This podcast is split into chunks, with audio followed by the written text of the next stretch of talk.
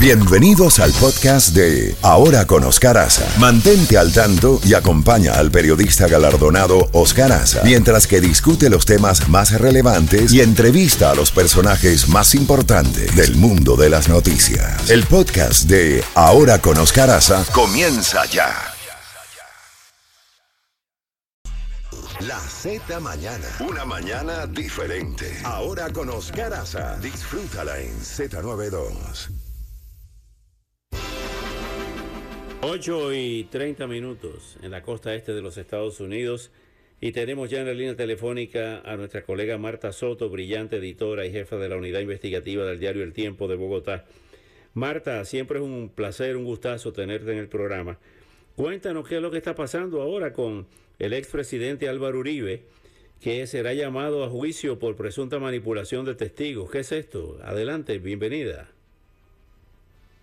Oscar, eh, muchas gracias por la invitación. Pues mira, es el mismo caso que se viene desarrollando en contra del presidente por presunto fraude procesal y soborno a testigos. ¿Qué fue lo que pasó? Por segunda vez, en mayo de este año, la Fiscalía General pidió que se precluyera el caso a favor del presidente, pero las víctimas apelaron ante un tribunal. Hoy, a las 2 de la tarde, este tribunal tiene citado al expresidente para decir si acepta que se precluya el caso, por el contrario, niega esa preclusión y el proceso sigue en su contra. Anoche se filtró, incluso el propio expresidente lo mencionó, que el fallo le va a ser adverso. Solo se va a conocer a las 2 de la tarde de hoy.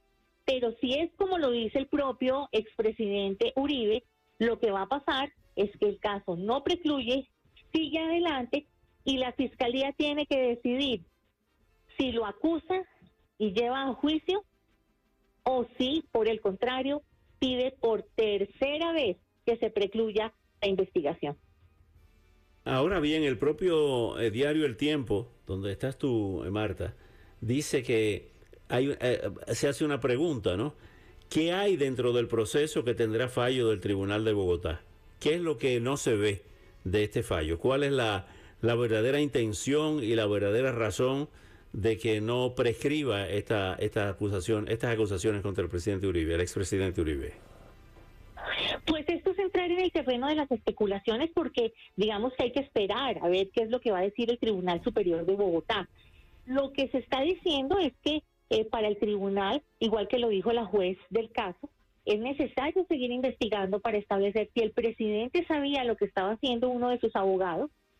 Eh, estamos hablando del doctor Cadena, eh, el cual admitió haberle entregado dádivas, él, dicho, él dice que son eh, ayudas humanitarias a varios testigos que ahora aseguran que lo que querían era comprarlos para que cambiaran el, el testimonio a favor del presidente. Hay que esperar, hay que analizar una persona responsable haría eso, pero entrando al terreno de las especulaciones, eh, lo que hablan es que es un fallo que se conoce a puertas de las elecciones de octubre, que es casi seguro que van a pedir que se siga investigando la conducta del mandatario.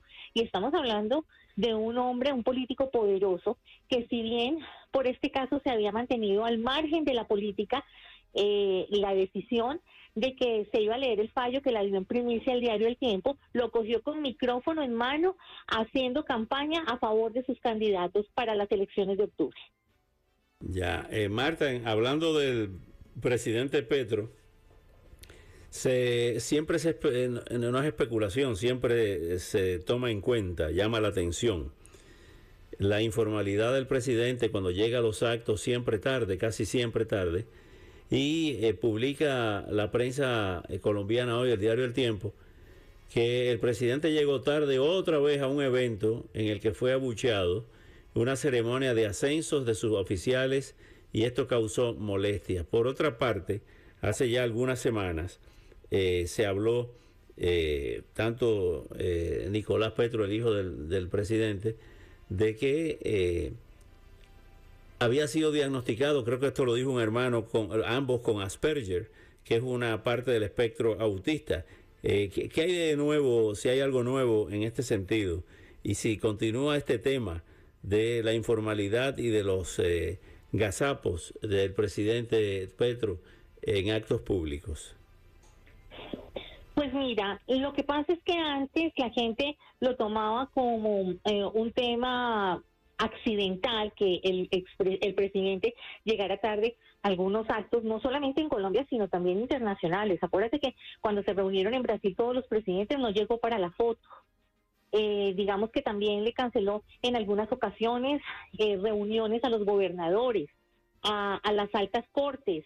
Y lo que pasa es que contabilizándolo, ya este es eh, el episodio número 102, tal vez 103, y ya la gente, eh, digamos que está inconforme, no solamente por sus retrasos, sino por muchas cosas que están pasando en el gobierno. Si tú miras las encuestas, la favorabilidad del presidente sigue cayendo en picada. Entonces, digamos que son temas eh, que no le gustan a la gente y ya lo está manifestando.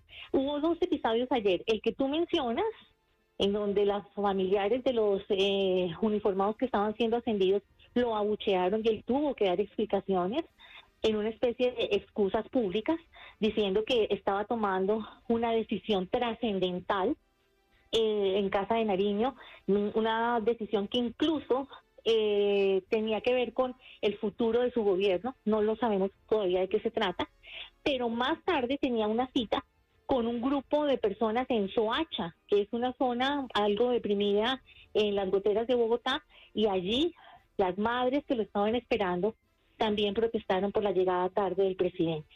Él asegura que esto tiene que ver con su agenda, su apretada agenda.